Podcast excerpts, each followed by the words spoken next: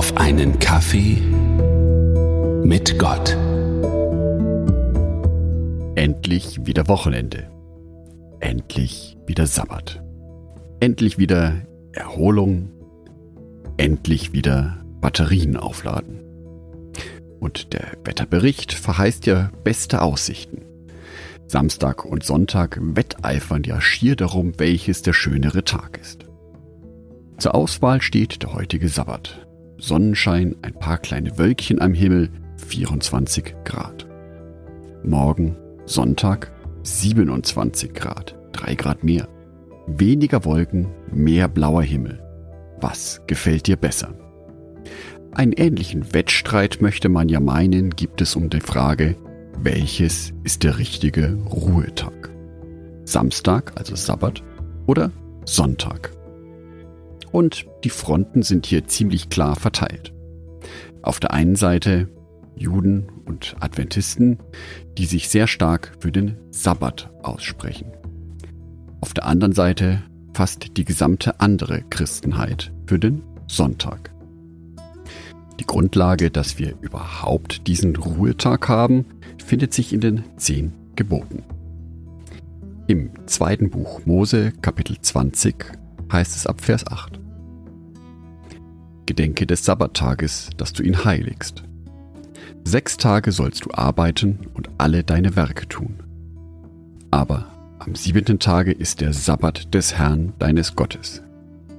Da sollst du keine Arbeit tun, auch nicht dein Sohn, deine Tochter, dein Knecht, deine Magd, dein Vieh, auch nicht dein Fremdling, der in deiner Stadt lebt. Denn in sechs Tagen hat der Herr Himmel und Erde gemacht und das Meer und alles, was darinnen ist, und ruhte am siebenten Tage. Darum segnete der Herr den Sabbattag und heiligte ihn. So einfach, so klar, oder? In der katholischen Kirche ist es tatsächlich so, dass der Sonntag der Ruhetag wurde. Die Begründung lautet, dies ist der Tag, an dem Christus von den Toten auferstand. Um diesem großartigen Sieg Ausdruck zu verleihen, soll also ein wöchentliches Osterfest stattfinden. Von der inneren Einstellung her, dass man sich immer wieder daran erinnert, dass Jesus von den Toten auferstanden ist.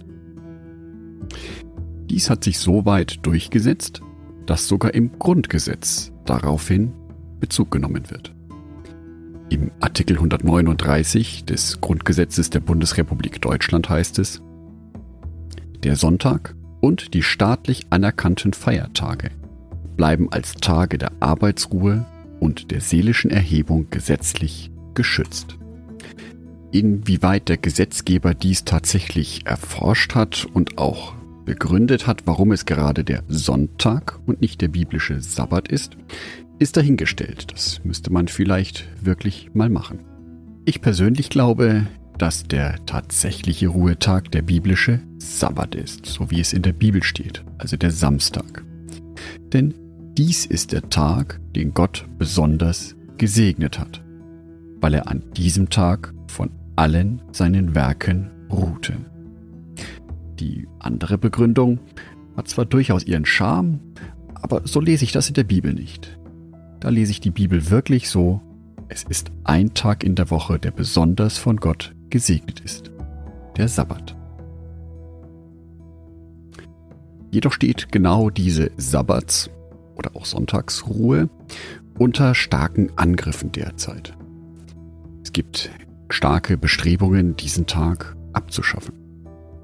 Einkaufsfreie Sonntage versprechen Shoppingvergnügen für die ganze Familie.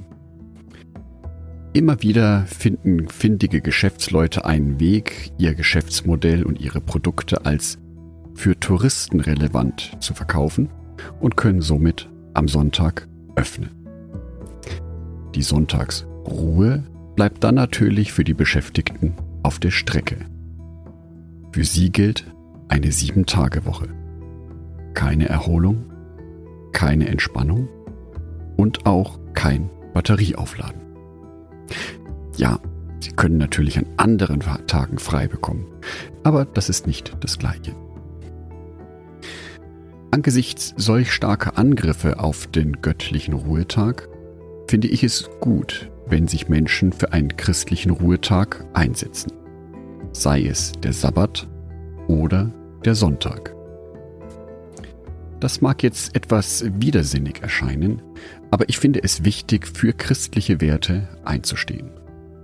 Ich finde es wichtig, dass eine christliche Prägung in der Gesellschaft verbleibt und dass die überzeugten Christen zusammenkämpfen, anstatt jeder für sich und am Ende sogar gegeneinander. Ich wünsche dir, dass du dieses Wochenende genießen kannst. Und egal, ob der Sabbat oder der Sonntag dein Ruhetag ist, wünsche ich dir für diese Tage Gottes reichen Segen. Komme in seiner Gegenwart zur Ruhe und zur Kraft. Andacht von Jörg Martin Donath. Ein herzliches Dankeschön an alle meine Patreons, die es mir ermöglichen, weiterhin den Podcast auf einen Kaffee mit Gott zu produzieren. Herzlichen Dank an Sonitschka und an Andreas Pfeiffer. Auf Patreon kannst du mich bereits mit einem Euro monatlich unterstützen. Oder du lässt mir ein paar Sterne da. Das sagt dem Algorithmus nämlich, dass dies ein guter Podcast ist und wird so mehr Menschen angezeigt. Vielen Dank schon vorab.